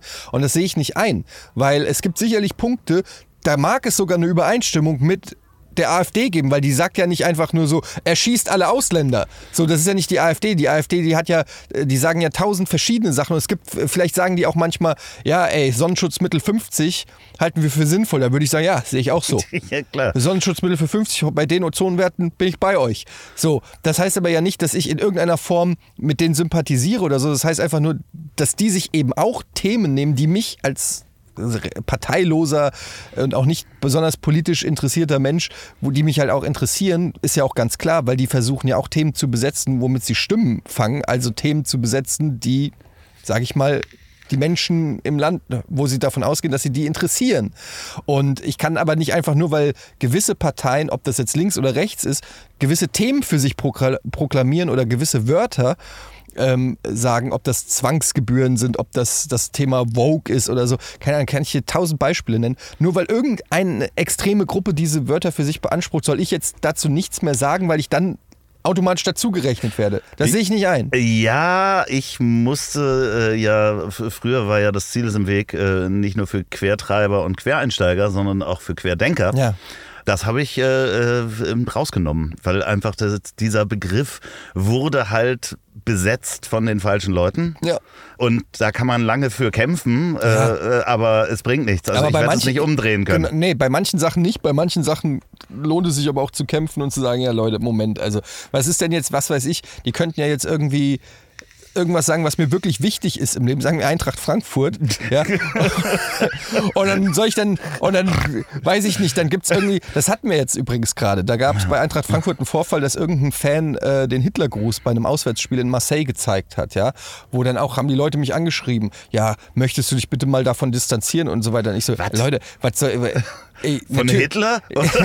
also was, was soll das denn jetzt? Ich meine, ist doch klar, dass äh, da sind 100.000 Fans, dass da irgendwo Nazi dabei ist, ist doch klar. Es, äh, Nazis trinken auch Milch, gucken auch Cartoons und es gibt bestimmt auch einen Nazi, der guckt gerne, weiß ich nicht, Harald Schmidt, die Harald Schmidt Show, keine Ahnung. Also das, wir können ja uns nicht auf den kleinsten gemeinsamen Nenner irgendwie einigen und dann sagen, okay, das geht nicht mehr. Das ist alles, was ich sage. Ich bin weit davon entfernt, irgendeine Propaganda von irgendwelchen Rechtsextremen äh, zu supporten, aber was äh, mit den öffentlich-rechtlichen Geldern teilweise passiert, fuckt mich halt ab. Und das sage ich nicht, weil ich nahe zur AfD bin, sondern weil ich seit 22 Jahren in dieser Branche arbeite. Und ich war oft genug auch bei Produktion von öffentlich-rechtlichen. Und wenn ich dann sehe, was die für Equipment haben, eine Kamera vom, äh, von der Tagesschau kostet so viel wie ein Jahr unser Sender. So, und das sind einfach so Sachen, wo ich mir dann sage, ja, okay, eventuell muss man das nicht erhöhen und eventuell könnte man da ja mal überlegen, ob man wie viele, wie viele Krimisendungen mit über 60-Jährigen brauchen wir denn in Deutschland? Wie viele davon müssen denn produziert werden? Und könnte nicht ein bisschen von dem Geld in andere Bereiche fließen des Entertainments? Das sind ja einfach nur so Sachen, wo ich sage, brauchen wir wirklich zwei Sender, die äh, fünf Stunden lang die Beerdigung der Queen zeigen? Reicht nicht einer. Ich sage nicht, dass es nicht gezeigt werden soll. Ich weiß, es gibt ein Interesse in Deutschland dafür, aber muss es ARD und ZDF parallel sein? Die zeigen den Priester oder weiß ich nicht, Pfarrer oder was auch immer, der dann da die, die, die, die Queen die Rede hält und beide übersetzen vom Englische ins Deutsche. Das Großartig. exakt gleiche. Und es ist ja Mathematik, 1 plus 1 ist 2, egal ob es auf ARD oder ZDF läuft. Wenn er sagt, we're sad that she's gone, dann sagt ja nicht auf der ARD der eine was anderes. Ja, ich glaube, das heißt, also ich interpretiere, sondern beide sagen, ja, wir sind traurig, dass sie, dass sie jetzt nicht mehr bei uns ist. Und das sagen beide. Unterschiedliche Menschen auf ARD und ZDF. Es macht keinen Sinn. Nee, es ist absoluter Blödsinn. Sorry, es macht einfach keinen Sinn und da rege ich mich drüber auf und da ist es mir ehrlich gesagt auch egal, ob irgendeine andere Partei oder irgendwelche anderen äh, Leute das auch so sehen oder so, das ist mir scheißegal. Da habe ich auch eine klare, äh, klare Haltung dazu, aber ich kann mir nicht gewisse Themen einfach von irgendwelchen Leuten wegnehmen lassen, äh, wenn sie mich auch tangieren. Nee, richtig so. Tut mir leid. nee, das ist ja auch, ich, ich sehe nur immer auch noch die positive Seite, den, den richtigen Journalismus zu unterstützen und äh, den zu fördern, die dann auch wirklich mal Sachen rausfinden. Da bin ich voll dabei. Ähm, das muss passieren. Äh, äh, ob dann das zehnte Mal Rosemunder Pilcher irgendwo in England teuer gedreht werden Da muss. bin ich voll dabei. mit, ja. ähm, Auch den Bildungsauftrag, auch Kinderfernsehen und so weiter. Da gibt es viele Sachen, die ich sehr, sehr positiv finde. Und mir ist, wie gesagt, auch klar, deshalb habe ich vorhin bei den Steuern so ein bisschen geschluckt, dass man immer so sagt, ähm, ja, aber ich fahre ja gar kein Auto, warum wird so viel Geld in, was weiß ich, in die äh, Infrastruktur von Straßen oder so gesteckt. Ne? Das funktioniert nicht, weil wir sind eine Sozialgemeinschaft und da ist klar, jeder zahlt ein bisschen was rein und davon wird eben auch alles dann eben bezahlt, auch Sachen, die man, die einen selber nicht tangieren. Was interessieren Leute, die keine Kinder haben, wie viel Geld in Schulen gesteckt wird, theoretisch. Die können sagen, ich habe keine Kinder, was interessieren mich Schulen? So funktioniert die Gesellschaft aber nicht. Ne? Also jeder chippt rein und dann gibt es eben auch mal Rosamunde Pilcher und dann gibt es auch die Queen und dann gibt es vielleicht auch die Sportschau oder was auch immer. Vollkommen cool. Aber die Art und Weise, wie das sich entwickelt hat und mit welchen Geldern und Zahlen da um sich geworfen wird, das ist bei öffentlich-rechtlich. Das weiß auch jeder, der da arbeitet. Ich kenne ja super viele aus der Branche, die dort arbeiten und jeder wird es dir bestätigen, dass das einfach fucking Schlaraffenland der, der Medienbranche ist. Und jeder, der im privaten Bereich unterwegs ist, kann nur den Kopf schütteln, wenn er sieht, wie viel Kohle die einfach haben. Die wissen nicht, wohin mit der Kohle. Ja, das, das Schlimme ist, ich habe hier so Mikrofone hinter mir, ähm, äh, so, so mobile Mikrofone und da habe ich mit dem, ich sage jetzt mal extra nicht den Namen, äh, ich weiß, dass es äh, in, ich glaube, in verschiedenen Fernsehstationen davon, ich weiß, was die kosten, diese Mikrofone, kosten irgendwie 1300 Euro pro Stück. Ich glaube, ARD und ZDF haben, glaube ich, 600 Stück davon. Ja, es ist, es ist Also- absurd. Es ist absurd. Dieser Apparat ist unfassbar. Es ist wirklich unfassbar und es wird irgendwann, äh, wird es da eine, eine Reformation geben müssen, weil das absolut crazy ist und die Zeit entwickelt sich eben auch dazu, dass die Leute, wie gesagt, auch selber ihr Ding machen und dann sehen die erstmal, okay, wie kann das sein? Weil du kannst ja auch als, als mittelständisches Unternehmen oder als freie Produktionsfirma auf dem freien Markt, du kannst da ja gar nicht teilweise mithalten. Ja, das Lustige ist ja, dass, dass ja die Streaming-Dienste das halt teilweise schaffen, dass sie einfach sagen, pass mal auf, ähm, wir drehen drei Piloten, die zeigen wir auch allen und dann gucken wir mal, welche am meisten geguckt wird und dann wird die Serie produziert. Also das gab's ja, ich glaube Amazon hat das schon mal gemacht, Netflix hat es glaube ich auch schon mal gemacht. Die haben ja auch die perfekte Auswertung. Die Ja. wissen ja, also die wissen ja mehr über uns als jede äh, öffentlich-rechtliche Anstalt sozusagen. Also Netflix weiß ja 100% wie die Gesellschaft gestrickt ist. Deshalb kommt ja auch nur Scheiße da raus. Irgendwelche Drecksfilme auf Netflix, die jedes Mal lese ich dann irgendwie, er ist der, Erfol ist der erfolgreichste Film bei Netflix und ist irgendeine Kacke. Explosions 3000 mit Marky Mark und äh, weiß ich nicht, irgendwie. Wesley Snipes. Äh, Wesley Snipes und ist der erfolgreichste Netflix-Film aller Zeiten. Ja klar, weil es halt umsonst ist. Der ist halt auf der Startseite, da ist eine Explosion auf dem Cover, den gucke ich mir halt an, weil es nichts kostet, weil ich ja schon dafür gezahlt habe. Aber das heißt ja nicht, dass die Leute wirklich Bock auf diesen Film haben. Naja. Aber ich, ich glaube Amazon äh, weiß äh, noch besser, Das wie ist wir alles. ticken. Die, Über mich wissen, aber Amazon weiß Amazon- alles. Ja, das, das, das Schräge ist ja immer noch, dass die, die AI dahinter kann ja inzwischen an deinen Einkäufen schon Jahre vorher auch ähm, äh, Beziehungsstati, Status, äh, beziehungsweise Klar. wann man schwanger wird. Also auch bevor man irgendwie Sachen gekauft hat, weil natürlich statistisch, weißt du, ist das wahrscheinlich so, Das dass ist man... beängstigend, was Ja, die alles es ist- hochrechnen ja. können. Ich meine, die wissen auch, ich kaufe mir immer so, so ein Shampoo, das ich immer bei, bei äh, Amazon bestelle. Mhm. So eine Riesenflasche ist das. Äh, die hält dann auch irgendwie ein halbes Jahr. Und Amazon weiß irgendwie immer drei Wochen, bevor die Flasche leer wird, wo ich schon merke in der Dusche, fuck, da ist fast nichts mehr drin, kriege ich schon den Reminder von Amazon, na, wird's mal wieder Zeit für Shampoo, weil die genau wissen, wie lange diese scheiß Flasche hält, wenn einer regelmäßig duscht, wissen die genau, wie lange dieses Ding hält. Und genauso ist es natürlich, wenn ich einen Beziehungsberater bestelle als Buch, ja, Ja, dann, äh, oder weiß ich nicht, irgendeine, äh, äh, irgendwelche welche anderen Sachen, dann, äh, das ist so krass, was dieser Algorithmus Ja, irgendwann wird er eigen, schon weiß. eigenständig dir Sachen in den Korb legen, weil er weiß viel besser, dass du das Ja. brauchst. Ja. Das ist, das ist äh, total abgefahren. Ich glaube, ähm, und, dann, und dann wissen die ja auch noch de, deine Filmgewohnheiten. Ne? Was guckst du gerne? Ja. Wann schaltest du aus? Ja. Wann spulst du vor? Wann spulst du zurück? wann ist der Mann auf Twitch, wissen Sie bei dir nämlich genau. Das kommt auch noch dazu. Äh, lustigerweise habe ich mir das angeguckt ähm, in den Statistiken. Ähm, du gehst äh, häufiger übrigens sonntags und dienstags ähm, äh, online. Deine meisten Zuschauer hast du allerdings am Montag. Holy shit, du solltest mich mal beraten, vielleicht, was das Thema ja, das angeht. wollte ich hier in diesem Podcast Ja. machen, weil ich habe mir das einfach mal angeguckt. Da gibt es ja so verschiedene Statistikseiten. Und da siehst du halt, wann Zuschauer kommen. Und ähm, Dienstag und Sonntags hast du am häufigsten bis jetzt gestreamt, den Wochentagen. Aber die meisten Zuschauer hast du immer am Montag. Siehst du, das ist zum Beispiel was, was ich 0,0 mache. Ich gucke da eigentlich kaum auf die Statistiken. Ich interessiere mich eigentlich gar nicht so, wann, ich, wann ist die beste Sendezeit. Also ich habe eh schon die schlechteste Sendezeit, weil ich mache es meistens, wenn die Kids im Bett sind. Oder ähm, äh, versuche das zumindest so zu timen, sodass ich meistens auch erst äh, abends und eher so in die Nacht hinein äh, streame. Ähm, was sicherlich auch nicht das Smarteste ist. Besser wäre es auch, wenn ich mal mittags oder morgens mal was mache, aber es lässt sich halt nicht immer vereinbaren. Ich habe null Plan. Ich höre das gerade zum ersten Mal, dass ich montags mehr Zuschauer habe als donnerstags. In sowas bin ich halt super schlecht, weil ich da eigentlich gar keinen Bock habe, mich groß mit auseinanderzusetzen. Da kriege ich eher Panikattacken, wenn ich sowas.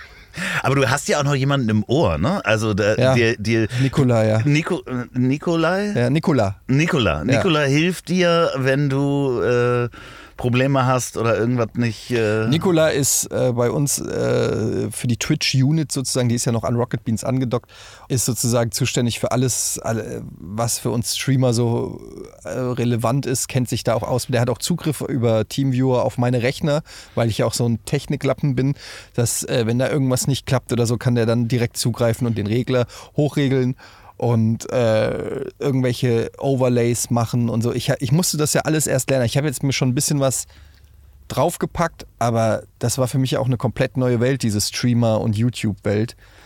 Und es ist schon, also das ist schon krasser, als man denkt, was da auch an, an Arbeitsaufwand und Know-how vonnöten ist, um, um das auf ein, sag ich mal, semi- bis professionelles Level hinzukriegen. Ja, also echt Respekt vor allen, die das wirklich kom komplett alleine machen. Also Ja. ich habe mir das auch mal angeguckt, dachte ich auch so, oh, habe ich da Lust zu? Nicht wirklich.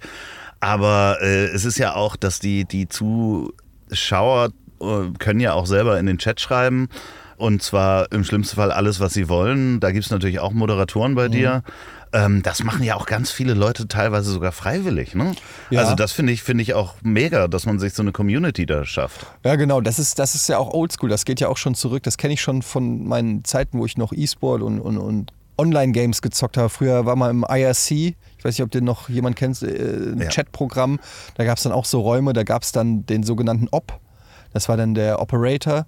Und dann gab es äh, Leute, die konnten dann in den Chaträumen halt regulieren, wer kann sprechen oder auch wenn Leute irgendwelche, weiß ich nicht, vulgären Sachen reingeschrieben haben, um die rauszuschmeißen und so. Das, das ist eigentlich so eine das gab es bei Chats eigentlich schon seit Anbeginn des Internets, in Chats, dass Chaträume halt reguliert werden, weil natürlich jeder theoretisch sonst das Recht hat, da irgendwelche Penisbilder oder sonst irgendwas zu posten. Muss es diese Regulierung geben. Und da gibt es natürlich auch viele, die das auch mögen, dann sage ich mal, im, im Umkehrschluss für diese Arbeit auch diese Macht zu haben, so ein bisschen der Schiedsrichter auf dem, auf dem Spielfeld zu sein. Damit hast du ja auch eine gewisse, einen gewissen Rang oder eine gewisse Position innerhalb des Systems. Ja, du bist dann so ein bisschen die rechte Hand des Streamers. Und äh, auf der anderen Seite ist ein, also ist jeder, der, der streamt oder der einen Chat hat, auch komplett darauf angewiesen, dass sowas moderiert wird, weil es halt so viele Idioten gibt, die das missbrauchen. Und dann brauchst du halt jemanden, der da auch drauf aufpassen. Du kannst nicht einerseits gleichzeitig moderieren, hosten, zocken, irgendwas machen und gleichzeitig noch jeden einzelnen Chatbeitrag überwachen. Ist das für dich Druck, da zu sitzen und zu performen? Oder weil du das jetzt schon so lange machst, ist das einfach, kannst du deinen Schalter umlegen und dann geht's los? Also beides so ein bisschen, weil einerseits Druck jetzt nicht von, von, der, von, der, von dem, was ich da inhaltlich mache, da verspüre ich keinen Druck, das macht mir Spaß, das gefällt mir, das mache ich auch gerne. Aber ein gewisser Druck ist natürlich da, wenn es darum geht, gewisse Regelmäßigkeiten einzuhalten, auch eine gewisse Zeit äh, zu streamen. Also um auch damit Geld zu verdienen, musst du einfach regelmäßig was anbieten, weil schon die Konkurrenz ist riesengroß. Mittlerweile hat jeder gefühlt auch ein Podcast und ein Twitch-Stream und so weiter. Und es ist einfach ein riesen Buffet, an dem sich die Leute sozusagen bedienen können. Und ich habe das, ich glaube, das habe ich das letzte Mal auch schon gesagt, dass ich der, der Meinung bin, dass letztendlich alles, was so in unserer Freizeit als Entertainment angeboten wird, mehr oder weniger das, äh, die gleiche Zielgruppe, also nicht Zielgruppe, aber die gleiche, wir teilen uns die Audience. Ob das jetzt äh, ein, ein, ein, Podcast ist oder ob das ein Twitch-Stream ist oder eine Netflix-Serie oder im klassischen Fernsehen, letztendlich buhlt jeder um die Aufmerksamkeit von Leuten mit Freizeit. Mhm. Ich habe am Tag drei, vier Stunden Freizeit. Was mache ich jetzt in diesen drei, vier Stunden? Gucke ich einen Stream, höre ich einen Podcast, schaue ich eine Serie, gucke ich die Sportschau, was auch immer. Alles konkurriert ja letztendlich und deshalb ist es auch Quatsch, dann irgendwie so zu sagen, nur die Fernsehquote wird gemessen. Und das ist was ganz anderes als die Internetquote oder als die Podcastquote oder als die Twitchquote. Es spielt alles mit rein, weil die Leute, die nicht Fernseh gucken, was machen die denn? Es ist ja nicht, dass die Fernseh gucken und dann oder im Raum sitzen und die Wand angucken, sondern die machen ja was anderes, weil sie eine Alternative, weil sie eine Option haben. Und diese Option ist vielleicht ja Twitch. Also willst du doch als Fernsehmacher, würdest du doch eigentlich gerne wissen, nicht nur guckt er jetzt RTL oder Sat 1, weil du gehst davon aus, wenn er nicht RTL guckt, guckt er Sat 1. Aber das ist ja völliger Schwachsinn.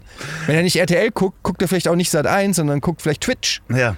Ja, ja, und da müsste ja auch mal die Werbeindustrie irgendwie mal drauf kommen, dass äh, das nicht nur im Fernsehen alles stattfindet. Aber egal, jetzt komme ich schon wieder vom ja, ja, das, das Du siehst, ich trage eine Menge Wut in mir. Ja.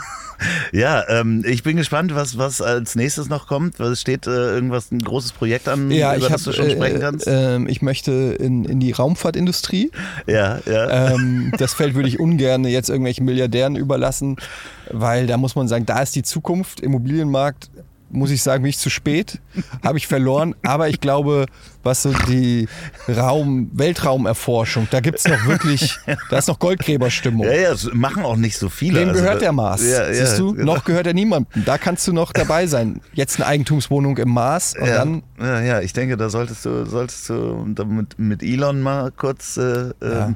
Mittagessen im Grill Royal, was es übrigens bald in Hamburg geben wird. Habe ich gehört. Ich, ich kenne es ja auch nur von Katjanas Erzählungen und äh, von irgendwelchen Böhmermann-Podcasts oder so.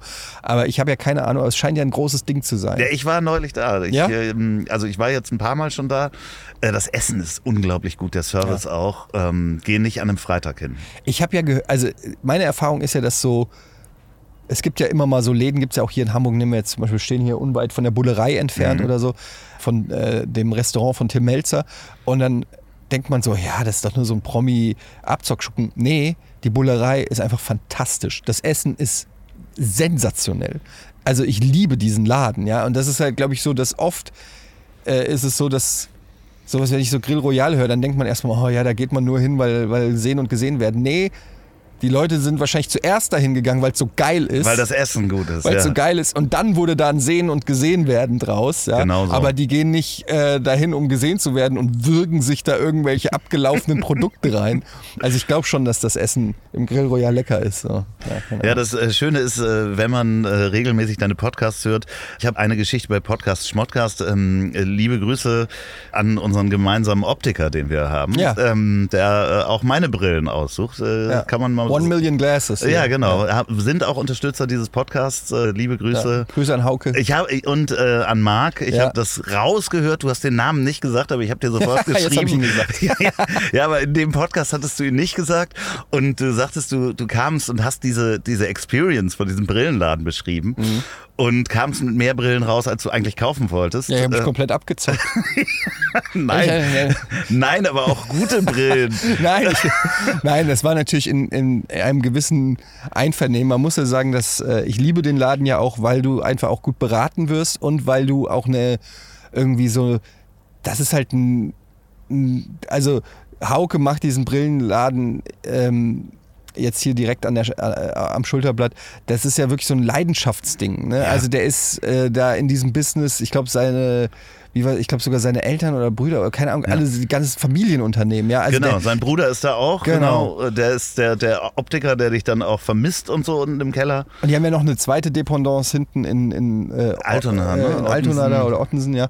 Und auf jeden Fall, das ist so ein Leidenschaftsding und das spürst du halt auch. Du gehst dahin und der setzt dir eine Brille auf die Nase und dann guckt der dich erstmal so an wie so ein weirder Künstler, ja, und, und, und du merkst aber, das ist, äh, da, da ist eine Leidenschaft dabei und und die überträgt sich und deshalb gehe ich dann da auch mit zwei teuren Brillen raus, weil der mir halt auch die ja, der, der, der sagte, nein, er erklärt mir, wo die herkommt, was das für ein Künstler ist, der sich die ausgedacht hat und so weiter. Und es ist irgendwie, du, du fühlst dich, Ja, und es stimmt ja vor allen Dingen auch. Das Ja. ist, ich bin mit einer, ich glaube, 300 Euro, äh, was war das irgendwie? Ich wollte jetzt gerade äh, Ralf Lauren sagen, nicht äh, mit irgendeiner Sonnenbrille hingelaufen. Von, wie heißt er denn noch? Äh, Philipp Stark, keine Ahnung, irgendwas. Bin ich da hingelaufen und er so, ja, pass mal auf, hier, Scharniere, das sind alles, die kommen alle aus einer Fabrik in China. Egal ob du ich Ray-Ban der, oder der sonst kotzt, was. wenn du mit so einem Ja, genau. Und dann hat er äh, mir 0815 Gestell da ja, hat er mir gezeigt, ähm, äh, äh, wie die Scharniere da sind. Und du siehst ja wirklich auch, wie das Material bearbeitet worden ist hier von, von der Brille. Das ist alles Mhm. nachhaltig und, und großartig. Also äh, großer Tipp, äh, Werbung, äh, One Million Glasses. ähm, Absolut, Grüße. Schön, schön, dass wir im gleichen Brillenladen ein- ey, bei einkaufen. Brillen ist es auch so, ne? Du bist ja auch Brillenträger und ich meine, es ist so, ich habe das jeden Tag in meiner Fresse. Ja. Ja, also ich gebe teilweise auch dann mal, weiß ich nicht, 200 Euro für ein Kleidungsstück aus oder ein paar Schuhe, was ich aber regelmäßig wechsle, was man vielleicht einmal im Monat oder einmal die Woche oder keine Ahnung anhat. Die Brille habe ich jeden Tag in meiner Fresse. Also es macht eigentlich total Sinn, da dann auch mal bereit zu sein, für was richtig Gutes äh, Geld zu zahlen, weil es ist, wie gesagt, jeden Tag im Gesicht. Und Ja, deine wird ja auch noch sagen. beurteilt. Ne? Das ist ja das andere. Das da kann kommen ja noch kann- Leute dazu. Meinst du, ich kann die von der Steuer absetzen? Theoretisch? Theoretisch. Ja, weiß ich nicht. Ähm, nee, aber du wirst ja dann auch beurteilt. Also mit Ja. der neuen Brille im Stream, alle sofort so, oh, die alte gefällt mir besser. Was hast du noch gekauft? Zeig mal und so. Also da war ich übrigens auch zufällig im Stream bei dir, dass ja sofort alle Leute, wenn, wenn dein Gesicht, also mein Gesicht sieht man ja relativ selten, ähm, deswegen ist meine Brille nicht von der Steuer abzusetzen. Ja, nee, aber also ich werde ja sowieso für alles beurteilt. Also das ist ja so Standard, ne? dass du ja egal, wenn ich in der Nase popel oder eine Cap auf hab oder nicht oder wenn ich im Urlaub bin oder wenn ich zurückkomme oder wo ich im Urlaub bin oder was ich esse, trinke, was ich spiele, was ich sage. Es ist ja, es hört ja nie auf. Du wirst ja mehr oder weniger bei meinem Beruf eigentlich zu 90 Prozent der Zeit irgendwie beurteilt und analysiert.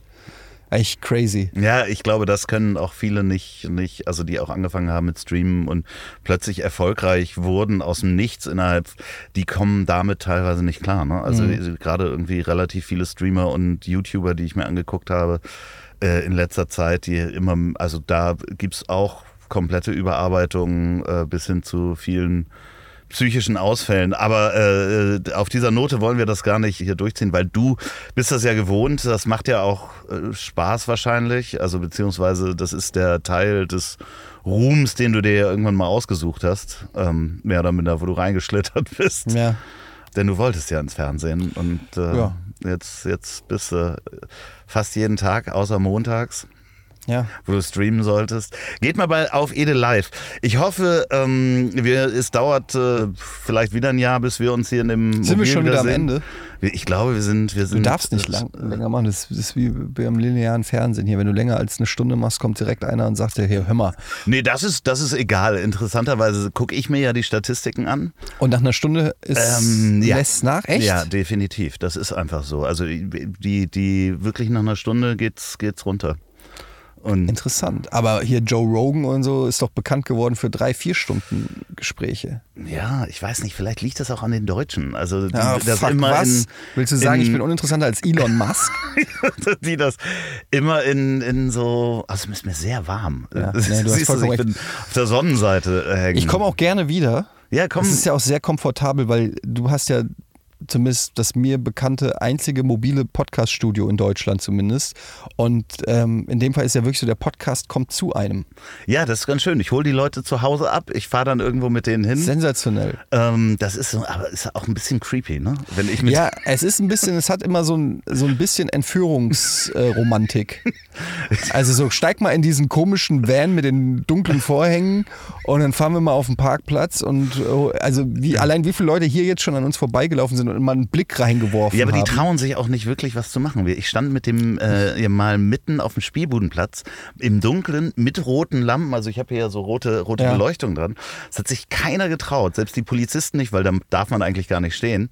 Es war, es sind selbst zweimal Polizei vorbeigefahren. Es hat sich keiner getraut, da reinzugucken. Okay, so. von außen hat es natürlich auch so einen leichten. Ähm, Na? Nee, ist alles, also ist echt ein top. Also ich finde es super. ja. Komm, komm. Aber so mit den Lichtern und den Vorhängen. Also Oh Gott, warst oh du schon Gott. mal auf einem LKW-Parkplatz auf der Autobahn? Hiermit. Ja. Ja. ich glaube schon, aber äh, jetzt nicht zum Aufnehmen. Aber Da wird bestimmt mal angeklopft. ja, ja, ja, oder an den Landstraßen könnte ich, Ja. wenn ich den so hinstelle, da könnte ich mir äh, nebenbei Ein bisschen was noch nebenbei verdienen, wenn es mit dem Podcast-Business nicht mehr läuft. Nee, äh, du darfst jederzeit herzlich wiederkommen. Das heißt, auch wenn sich irgendwas tut und du sagst, hier äh, will ich mal drüber reden. Ja. Ansonsten äh, demnächst mal, endlich mal beim Grillen, vielleicht schaffst du das mal. Wir Ja, haben gemerkt. in den Büttel. ja, im Büttel. Nicht, nicht verraten, welches Büttel. Nee. Äh, eins ja, gibt, ja, gibt ja 17, 17 hier in Hamburg. Hamburgsbüttel. Falls ihr diesen Podcast gerade beim Autofahren hört, fahrt vorsichtig, überlegt, äh, wo wollt ihr überhaupt hin? Ist das äh, gefährlich? Hört ihr Radio? Ähm, zahlt ihr Zwangsgebühren dafür? Und ist das Radioprogramm gut? Hört doch mal lieber einen Podcast. Ah nee, das geht ja gar nicht. Wenn ihr den beim, also Was hältst du von der Geschäftsidee? Ein, ein Radiosender, der nur Podcasts hintereinander ausstrahlt. ähm, ja, finde ich gut. Das, äh, äh, ja, finde ich sehr gut.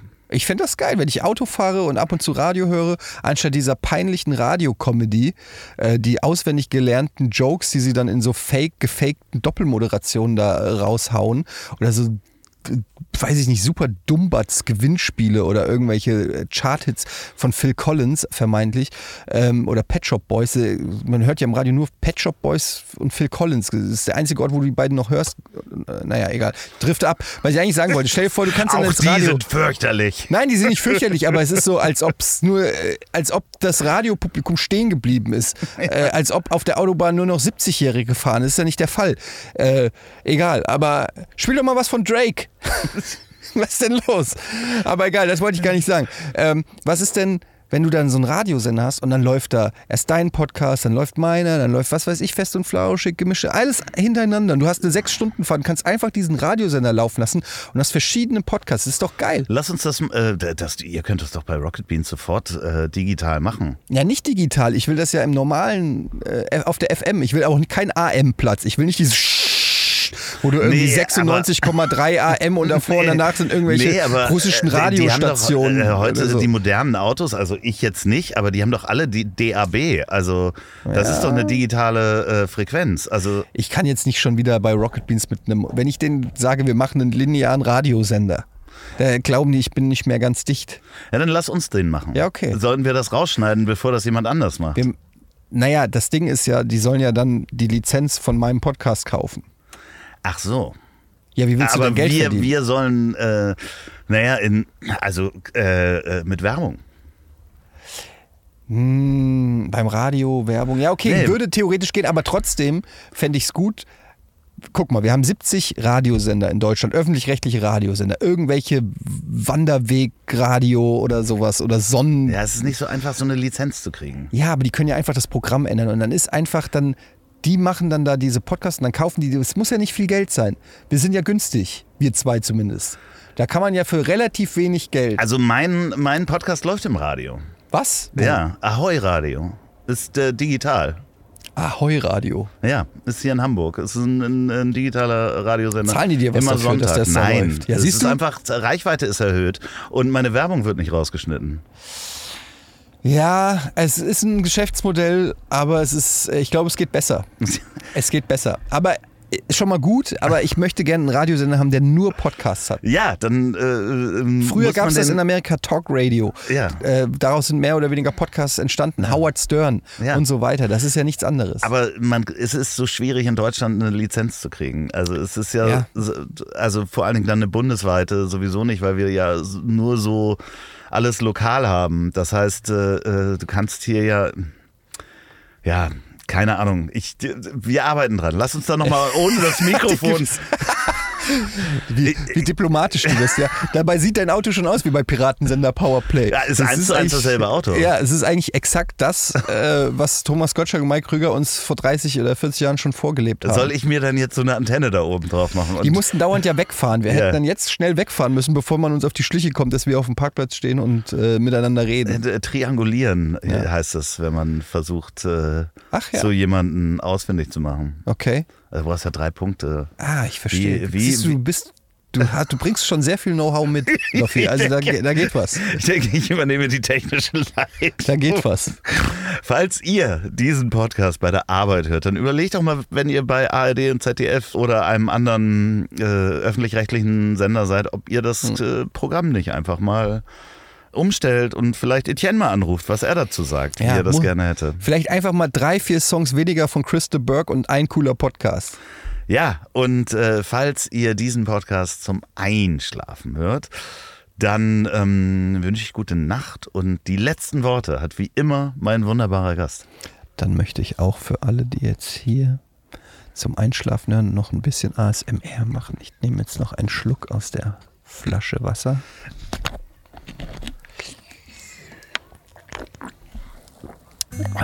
Das ist sehr lecker, das Wasser. Danke, Loffi. Gute Nacht an alle und wir hören uns beim nächsten Mal wieder. Und danke für die Einladung. Mein Name ist Etienne Gade. Wir sehen uns oder hören uns im Radio. Tschüss. So, und jetzt zum Abschluss noch Werbung in eigener Sache. Wenn ihr noch eine Produktion der Bonnywurst Productions hören wollt, dann hört doch mal rein in den Podcast, den ich zusammen mit Olli P. mache. Ich hab dich trotzdem lieb. Erscheint jeden Montag, gibt's überall, wo es tolle Podcasts gibt. Ich hab dich trotzdem lieb mit Olli P. Vielen Dank, gute Nacht. Dieser Podcast ist eine Produktion der Ponywurst Productions. Lecker.